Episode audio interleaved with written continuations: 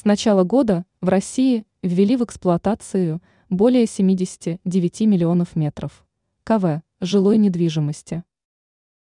Пока что это промежуточный показатель, поскольку в различных российских регионах есть еще объекты с высокой строительной готовностью. Вероятно, удастся повторить рекордный показатель в 102 миллионах метров КВ, достигнутый в прошлом году.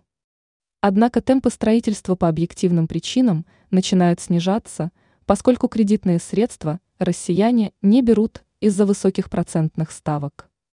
В текущем году уже почти все россияне, претендовавшие на льготную ипотеку, этим правом воспользовались, а это приведет к снижению спроса в следующем году.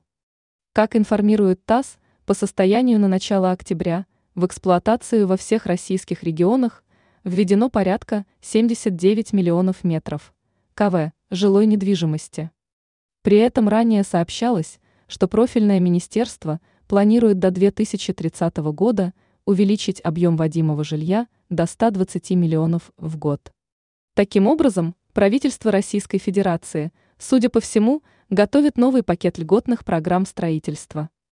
При нынешней ставке по основной ипотеке россияне кредиты на строительство и приобретение жилья практически не берут.